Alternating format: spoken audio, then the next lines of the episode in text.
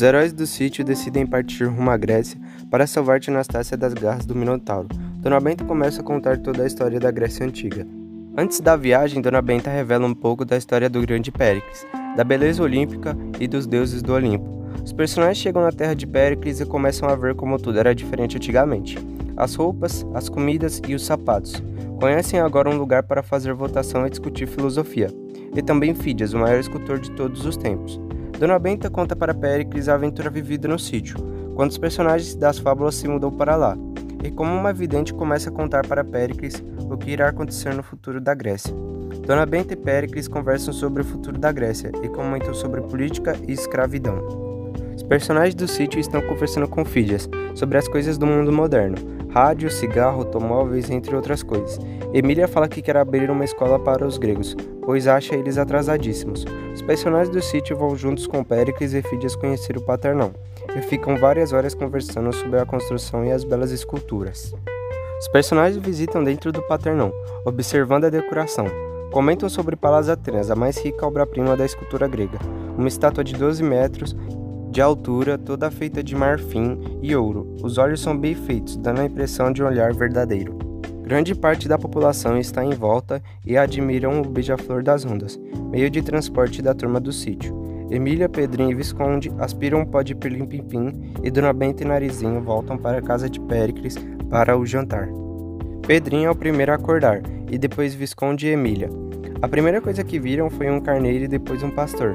Começaram a conversar e perguntaram sobre o Monte Olimpo.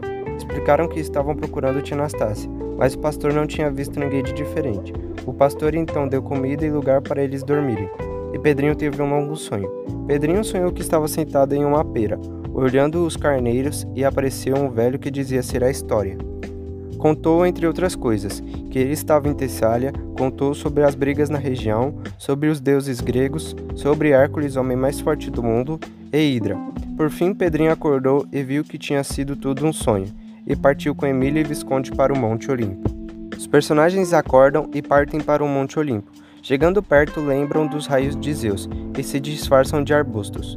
Ficam observando os deuses, pegam o néctar e a ambrósia, alimentos típicos dos deuses, e descem correndo para a casa do pastor. Os personagens chegam na casa do pastor e avisam Dona Benta por meio de rádio que estava tudo bem com eles. Os três pica-paus aspiram pó de pirlim-pim-pim e vão para outras montanhas. Lá encontram a Hidra, monstro de sete cabeças, e depois Hércules chega para matá-la. Dona Benta está no jantar de Péricles e as mulheres ficam perguntando sobre as roupas e os acessórios que ela e Narizinho vestiam.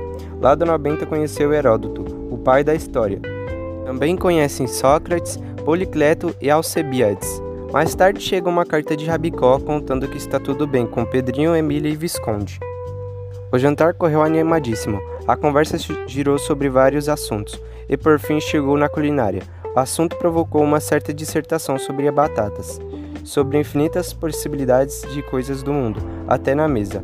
O tremendo combate de Hércules contra a Hidra de Lerna no campo de batalha foi um espetáculo arrepiante. Havia vários cadáveres, alguns podres e outros recentes, e por cima o corpo morto da Hidra ainda com estremecimentos na cauda. No trajeto descobriram várias ninfas leves, como almas, os pica-paus ficaram com os olhos parados, vendo o bando de ninfas e logo depois apareceram os sátiros, seres masculinos e risonhos tocando lindas músicas.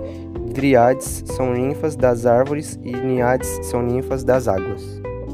A regra em Atenas era ter o narizinho bem feito, embora houvesse alguns bem desajeitados, como o de Sócrates. A visita ao iate Beija-Flor das Ondas foi um sucesso, tudo incompreensível para os gregos, que iam perguntando o que era isto ou o que era aquilo. Dona Benta concluiu: a característica do mundo moderno é o desenvolvimento da máquina, até os últimos limites. Para os gregos era difícil compreender as coisas do mundo moderno.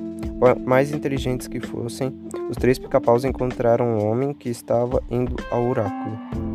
Eles vão junto para consultarem sobre Tia Anastácia, mas para entrarem no oráculo tiveram que dar Visconde como brinde para passarem pela esfinge. Depois da consulta, tiveram que resgatar Visconde. Então Emília finge um ataque para o guarda começa a falar na língua do P e Visconde escapa. Assim a turma se prepara para outra pitada de pó de perlim-pim-pim. Os três pica-paus foram despertar na ilha de Creta e viram logo um labirinto. Eles sabiam que quem entrava no labirinto não saía mais. Logo Emília teve uma ideia de ir desenrolando fios de linha para conseguirem voltar. Encontraram o Minotauro comendo bolinhos e também a tia Anastácia cozinhando. Depois de conversarem fora do labirinto, usaram um pó de pilim-pim-pim e foram para o iate. Dona Benta e Narizinho conhecem Sófocles, famoso por suas peças teatrais. Depois de muito conversarem, Dona Benta e todos da casa de Péricles vão até o teatro grego. Pedrinho, Emília, Visconde e Tia Anastácia chegaram a Beija-Flor das Ondas. Comeram e Rabicó contou que todos da cidade estavam na maior festa da cidade. A Pantaneia, todos estavam assistindo a procissão e Narizinho e Dona Benta desfilando. Dona Benta apresenta Tia Anastácia para todos na casa de Péricles.